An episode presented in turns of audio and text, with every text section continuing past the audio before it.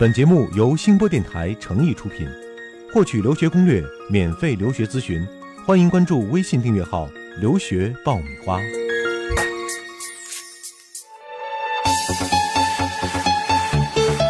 嗨，各位，我是长天，这里是留学爆米花。那不知不觉间呢，我们的节目已经播出了两期，收到的反响呢，有一些出乎我们的预料啊，在很多的音频平台上。点击量都非常的高，而且呢，很多朋友也加入到了我们的微信订阅号“留学爆米花”当中。那在这儿呢，首先要跟大家说明一下，呃，我们节目呢，目前呢会在各个音频平台的新播电台和“留学爆米花”这两个栏目中同步来更新。那目的呢，就是让更多的朋友可以听到。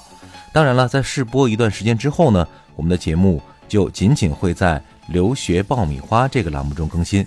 所以现在大家在收听之后呢，如果觉得对节目感兴趣，可以在您所在的音频平台找到“留学爆米花”的栏目来订阅，这样呢以便您今后收听。当然了，还有一个更加便利的选择，那就是加入我们的。微信订阅号“留学爆米花”，那每一期节目呢，我们会首先在这个微信公众平台上来更新，你可以第一时间来听到我们的节目。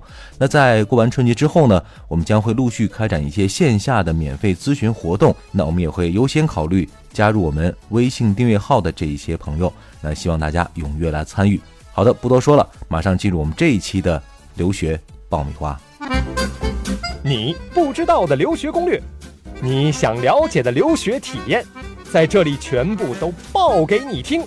快乐留学，让梦想噼里啪啦爆出精彩。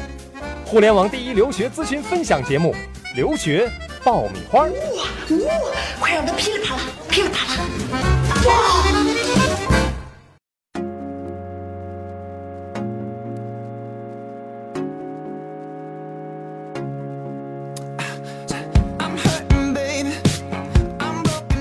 ！Hello，大家好，欢迎来到新一期的留学爆米花，我是主持人长天。今天陪伴大家的依然是我们的美女留学咨询师文艺老师。大家好，嗯，我们的节目呢今天是第三期了哈，应该说播出之后反响还是很不错的啊，很多的朋友呢通过我们的。微信订阅号“留学爆米花”，还有我们的邮箱呢，也是，呃，发来了很多问题啊。而且这个留学这个事儿的确和我们的生活很近啊。我先说一个题外话，那天呢，我和文艺老师录完节目之后，我们俩去坐出租车，对，呃，很巧就在车上碰见了一位的哥哈，对，因为我俩在聊天，对，大叔突然就插话进来说：“哎，你们聊的是不是留学的节目？”很巧，他的女儿也正在准备留学，对，啊。而且呢，大叔对这个方面的事儿也是非常的关心，而讲的头头是道的。对对对，很想听我们的节目。对，真的留学跟我们的生活是越来越近了。对对，而且很很多家长有这个需求。对对对，这是很重要的，所以我们也希望啊，通过这个节目，真的能帮大家解决一些实际的问题哈，特别是告诉大家一些呃，并不特别了解、特别知晓的一些背后的信息背景，还有一些实战的攻略，这样呢，大家在准备留学的时候，心里可能更有底气一些。今天的主题呢，就叫做“你所不知道的美国大学的招生内幕”。这是文艺老师定的题目，听起来很唬人啊！有哪些内幕呢？呃，其实我想讲的就是很多人一些误区，嗯。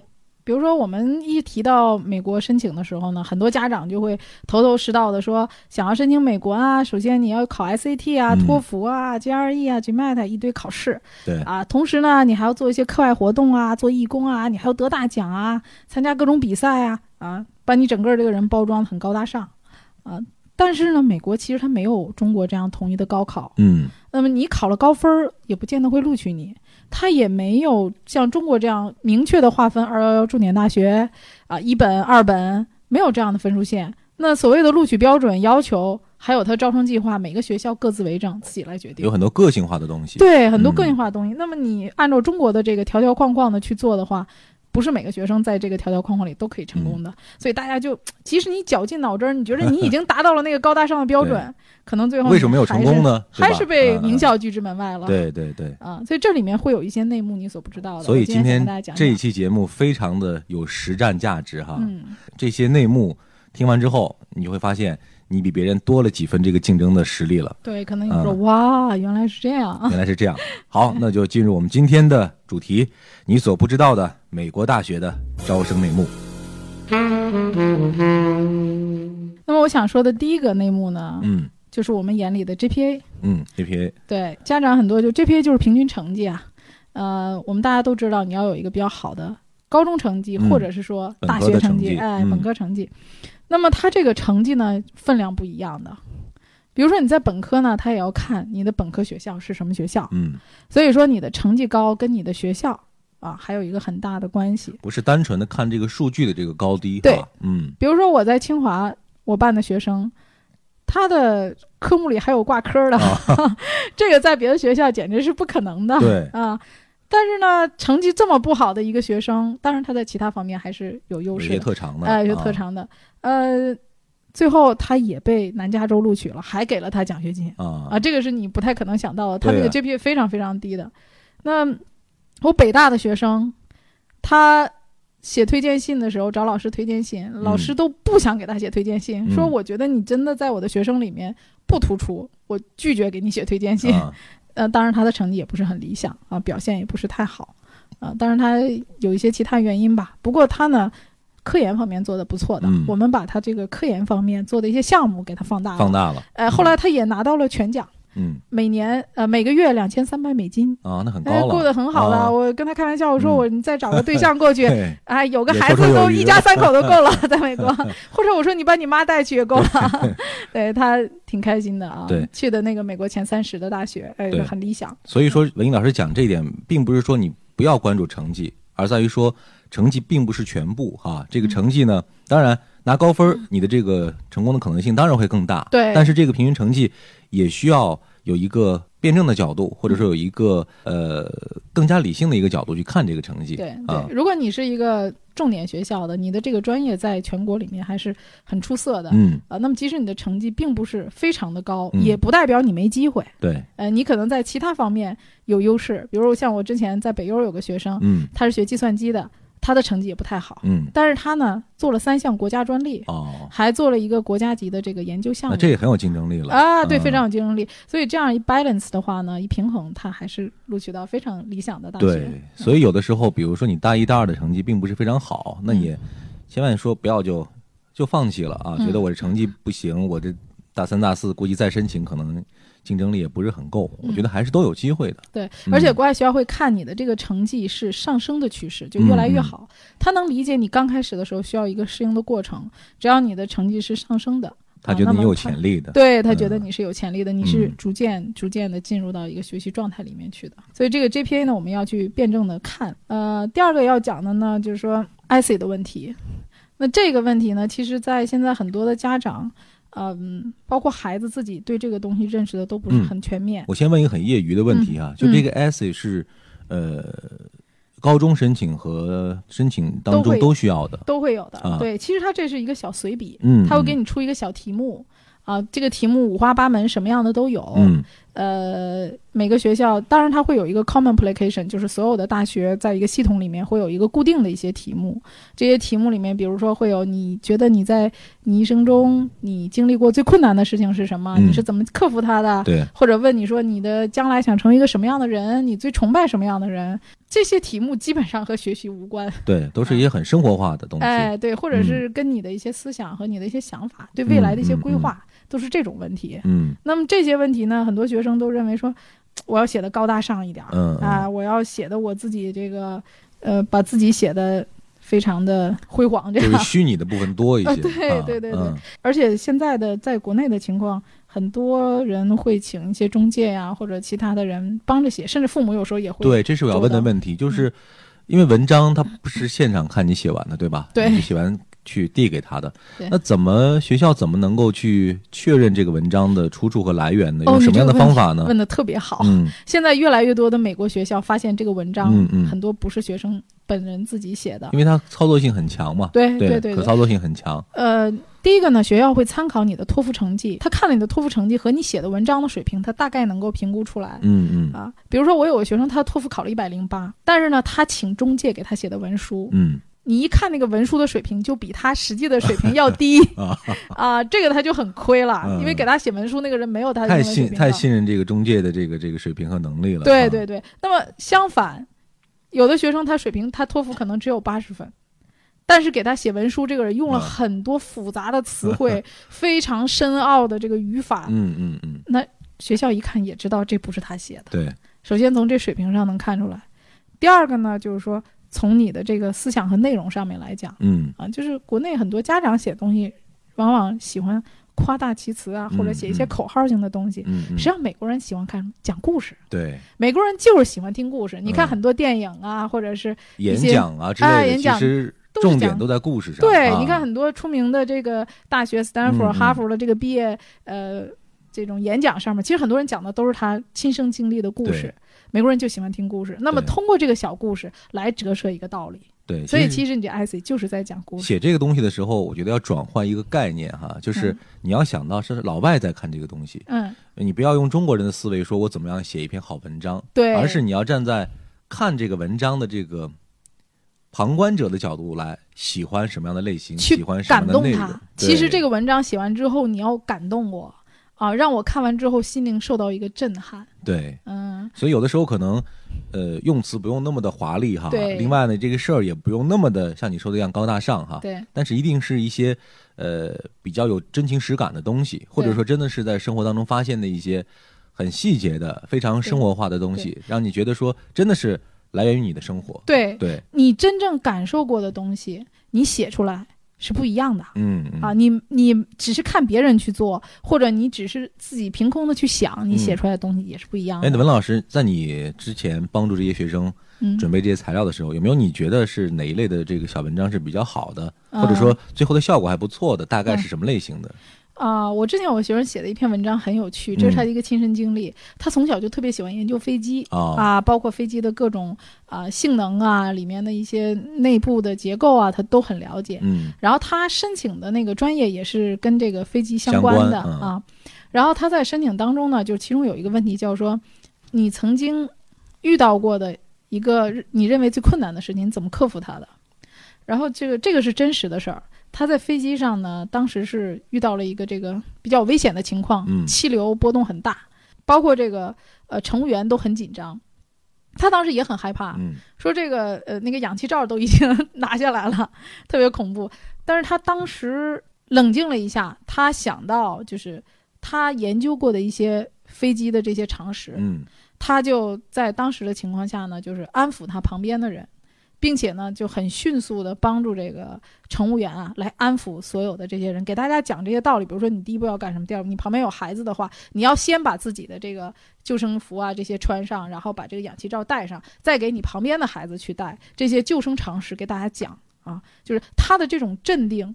感染了这个当时的乘务人员，包括周围的这些呃乘客。哎，乘客想，哎，一个跟我一样的这个乘客都可以这么冷静的来安抚大家，因为你乘务员很很冷静，大家觉得你受过专业训练，但是一个乘客他可以这么冷静，给大家心理上就是觉得，哎，他可以这么冷静，那应该没有什么事儿，对，哎，所以他帮助大家就是平息了一场骚乱吧。嗯啊，嗯后来这个飞机又恢复正常了。其实就是一个美国大片儿的路子，很 多美国大片儿不都是这种？对 对对，但是这个是他真情实感，所以他写出来的时候呢，哎，让人感觉非常真实。嗯，啊看完之后，我想印象也会非常深刻，会记住你哈。对对对对对，嗯写一些真情实感，没错你能够打动别人。刚才讲到了一个是咱们的平均成绩啊，还有一个呢是这个 essay 这个小文章。对，那其实对于中国的这些备考的学生和家长来说，最看重的其实还是几门考试的的成绩。对啊，那我们到底怎么来看这个成绩？当然，大家觉得高分儿，你肯定是呃申请的时候手里的这个把握性会更大一些。嗯，但这个高分是不是真的绝对值就那么的管用？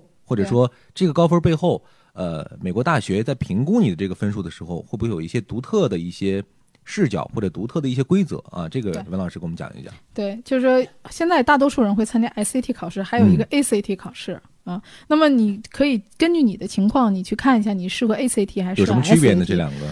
嗯，SAT 考试呢，它基本上就是考数学和英语。那么嗯 ACT 呢，会有一些科目性的考试。哦，比如说，如果你在美国读高中的学生，你的科目学得很好的话，那你可能就可以去考虑考 ACT 啊。啊，如果你你只是数学和英语这两门很好的话，你可以考虑去考这个 SAT，因为 SAT 还有个二 SAT 二呢，就是有数学呀、物理啊、生物啊这些科目，你可以自己去选的。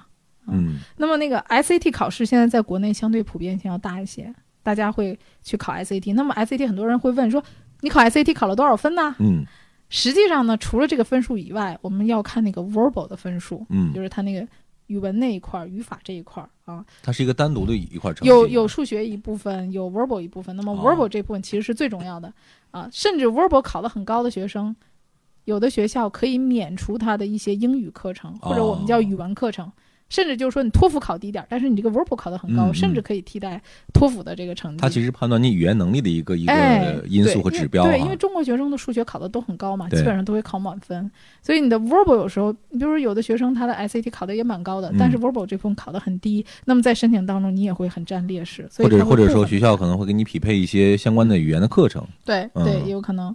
那么现在的 SAT 呢？美国现在有两千八百多所四年制的大学，嗯那么其中大约有八百多所学校呢，呃，把 SAT 或者 ACT 作为一个自选项目，嗯就是说你可以是可以参加，也可以不参加。啊，包括美国前五十的大学也有不要 SAT 的，所以不是说你一定要考 SAT。嗯嗯，呃，就像你的时间如果不是很充足的话，那你要有主有次，你就先把托福考好。托福考了，嗯，托福考好之后再考虑 SAT，、嗯别说我又弄托福又弄 SAT 又弄 SAT 二考三个考试，最后你哪个准备不过来啊，因为这是相辅相成的。嗯你的托福考得不好，你的 SAT 也不会考很高分嗯啊。所以有的学生太急功近利，我觉得不必太呃着急，把嗯自己的嗯事情一步一步的做好。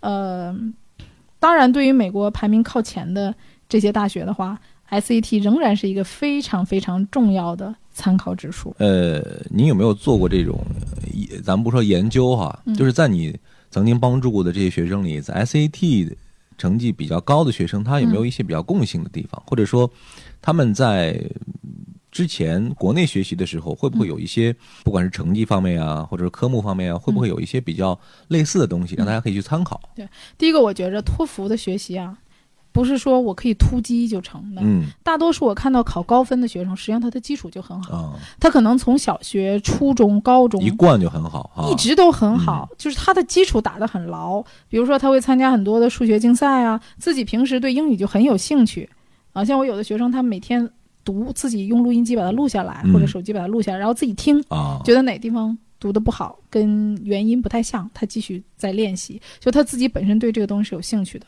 那么你靠短期的突击，比如说我半年啊或者一年我去背单词，然后我去背语法，也会有高分。但是这种东西只是很短暂的，嗯它不是你内在的。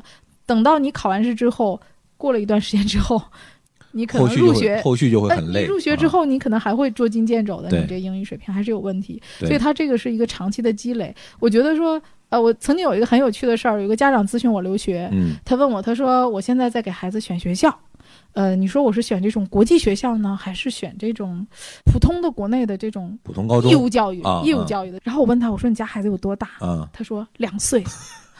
我 说你太早了，他说不早啦，他说我现在要长远做准备，嗯对，两岁我就。对对对，然后我就才知道，原来嗯咨询留学，我的客户里最小的可以是两岁。他说：“你看我两岁，我马上要考虑上幼儿园了。对那么我要从幼儿园就开始给他策划，我将来要走义务制的，还要走国际化的。对如果我要走国际化，我从幼儿园就要开始给他策划，这个家长目标性非常明确。非常明确。嗯我要给他上一个那种国际的幼儿园，嗯还是上一个普通的公立的幼儿园？对他说这是不一样的，我要从小就开始规划。毕竟语言这个东西，西不是一个这个一时半会儿就能够解决的一个问题，是它是内在于你的这个整个这个成长的过程当中的，对吧？嗯你的生活经历，然后你的理解能力，对包括你所说的这个语言的环境，所以我觉得这个家长其实考虑的早也是也是好事儿哈。而且这种早其实也提醒大家，就是如果说想要去出国留学的话，那不光是在这个技巧方面的英语了，对，你更多的其实在生活当中，你要培养你的那种所谓的语感呀、或者语言环境啊。这样的话，考过试之后，你再去真正上学的时候，也会觉得稍微轻松一些啊，压力没有那么大。包括一些细节方面的一些形容啊，或一些表达呀，嗯你对这英语有感觉的话，你会表达的非常顺畅，嗯嗯非常好的啊。那么除了 SAT 以外呢，现在更多的怎么去加大你申请的筹码呢？嗯还有一个 AP 课、啊，AP 课程。那现在越来越多的学校呢，学生开始，比如说四中啊、八中啊、人大附的学生都会学这个 AP 课程，啊而且 AP 课程有全国统一的考试，它这个课程是什么？是叫其实叫做大学先修课程。呃，是有专门的地方去读，还是说对对，会有专门的这种课程，你学完之后可以去考试。专门的考试？对，啊就像托福考试一样，它有专门的这种考试。可以讲，我高中的课程已经学得很好了。那我想更证明我的实力，我把大学的先修课程先把它学了。AP 课程可以替代大学的一些学分。哦，嗯，所以就是有一个很有趣的现象啊，就是课程其实分几种，AP、荣誉课程、嗯普通课程。嗯这在美国的高中是这样啊、美国人喜欢修这个荣誉课程啊、中国人喜欢修 AP 课程。这两个 AP 课程和荣誉课程有什么差别呢？荣誉课程就有点像我们的叫精英班儿，比如说我学数学课程，全班啊十五个人，大家都会修普通课程。对。那么你的普通课程修了已经八十分以上了，嗯那么你可以去修荣誉课程更难的课程。嗯其实它就是精英班儿。我要证明我的成绩同样是数学，如果我的是 honor 的荣誉课程，那就证明我在我们班里是学习非常优秀的学生。那么 AP 课程什么意思呢？是大学的先修课程。AP 课程呢，它比较急功近利一点，就是说，相当于已经走入大学的课程了，嗯，它其实可以替代大学的学分大学之间的一个一个对过渡一样过。渡阶段的一个课对对对对程啊，那么就是说我高中生我已经可以修大学的课程了。AP 课程可以替代大学学分，但是荣誉课程是不可以替代大学学分的。那这个 AP 课程的难度高吗？嗯，因人而异吧。啊，对，如果你的托福还没考好的话，就就不要尝试 AP 了。对，因为 AP 课程呢，就是你的成绩如果不好的话，拿出来可能对你也没有什么太大帮的优势对，助啊。最早的时候，我记得呃，大概是在七八年前吧。如果有学生修 AP 的话，大家听说他修过 AP 的话，嗯就觉得在中国基本上没有人修 AP。嗯嗯，那么嗯最近五年呢，就会有人说修过两门儿到三门儿 AP。嗯，那么到最近几年的话，水涨船高，有些学生甚至修到六门儿到七门更有甚者修到十门儿的。啊，就是这个现在竞争力越竞争的筹。码越来越重了。对对对嗯，对对啊、一般的学生大概都会修两到三门的 AP，、嗯像宾大呀、哈佛这些学校，平均下来去申请的学生，他们一般都要至少修两到三门的 AP 课程，这是很少的。也就是对自己先有一个评估，如果觉得学有余力的话，嗯呃想要给自己的竞争再增加一些砝码的话，那可以嗯考虑这个 AP 的课程啊。对，那这个准备的时间可能也也需要一个一般至少要提前一年去修一年这个的时间。啊。一般的学生可能会在高二的时候就修 AP 了。第四个要讲的呢，就是排名问题。我们现在国内不宣传排名了哈，对，这个越来越在淡化这个排名的概念哈。那老老外呢？老外对这个排名看重吗？诶很看重啊。啊你会看这个，比如说哥伦比亚吧，它会有一个统计，我录取的学生里面占嗯到年级前百分之十的人有多少，占前百分之五的有多少？它这个所谓的这个数据，其实就是来源于你所原始在的这个学校给你提供的这样一个成绩和排名，对吧？其实美国人的成绩单，你看啊，他成绩单前面有你的成绩 A、A、B 呀、嗯什么这样的，后面还会有一个你占到班级的前百分之几。啊，他可能不给你写具体多少分数，我们中国人写八十五啦、九十五啦这种分数，他给你写百分比。嗯，比如说你是 A 或者 A 加，你的这个最后成绩在我们全班你占前百分之五，或者你是一个比如说，但是你是占到前百分之十，那么这个就他就知道你在你们学校里面你的属于什么阶段的一个学习成绩，嗯，他很看重这个。那你在申请当中，如果你可以体现你的这个班级排名或者学校排名，呃，比如人大附就有学生就是我们常年我，比如我在人大附我的排名就是前十的前百分之十，那很了不得的。那你这个成绩一看的含金量就非常高了，所以这是另外一个让学校了解你、评估你的一个指标。所以说，如果可能的话，你是前百分之十或者前百分之二十的，我认为你都可以开出来。但如果你再低的，就 有些人说前百分之五十，那就不不开了。不具有太大的竞争力了。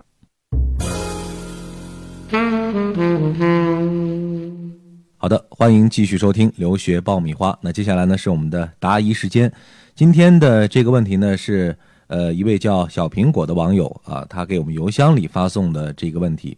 啊，其实很巧哈，这个问题刚刚文老师在讲述的当中正好提到了这个问题，就是有关于申请材料当中的文书啊。一般我们比照国内的这种考试来说，大家会觉得你这个文章写的长一些啊，内容丰富一些，呃，可能这个得高分的机会会大一些啊，因为老师觉得你写的很不容易啊，这个篇幅长呢，说明你的这个语言驾驭能力会比较强。对我们写作文的时候，老师常常说，千万不能空着啊，一，定要写的的满满的够。写够字数，对吧？对，字数要够，写的满满的，至少老师看你的字数会给分吗？那在这个申请材料当中的这个文章啊，是越长越好吗？或者说有没有什么特别需要注意的地方？啊，呃，这个 essay 啊，其实是每个学校都有字数的要求，一般是嗯两百字到五百字，所以这就是这个文书难写的地方。它不在于多，要精，少而精。它这个系统上的，比如要求你两百个字，你多往里敲，敲不进去了。啊，所以你要把你这个东西浓缩，浓缩在嗯一个非常短小的文章里面，并且在这个短小的文章里让人通俗易懂，还对你印象深刻啊，嗯一下子就能抓住别人。所以说，这个文章不是写的越长越好的，要短。而且刚刚文老师提到，咱们说故事嘛，是不是你最好里头能能塞一个故事对，啊？通过故事，不要纯讲道理，纯讲这个这个概念的东西，嗯，对吧？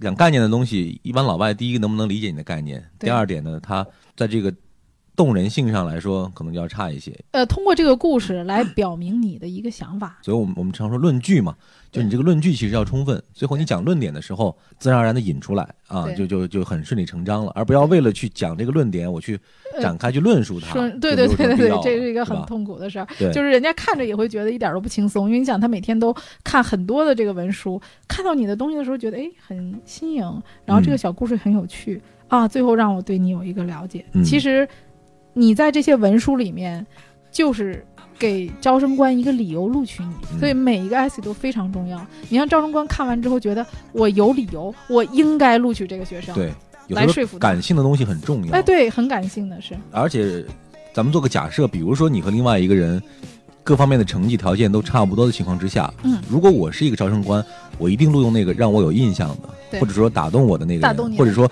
他觉得你的性格，或者说你的情感的流露让我觉得有共鸣的一个人，我肯定是同同等条件下，我肯定选这么一个人，对。是吧？嗯。所以你的这个文章一定要能够实现这么一个效果，对，啊、多让周边的人看一看，是不是真正能让他们感受到你的这种情感的东西，很多好的 IC 一稿、两稿、三稿，嗯甚至改七八次，这都有可能有可能啊。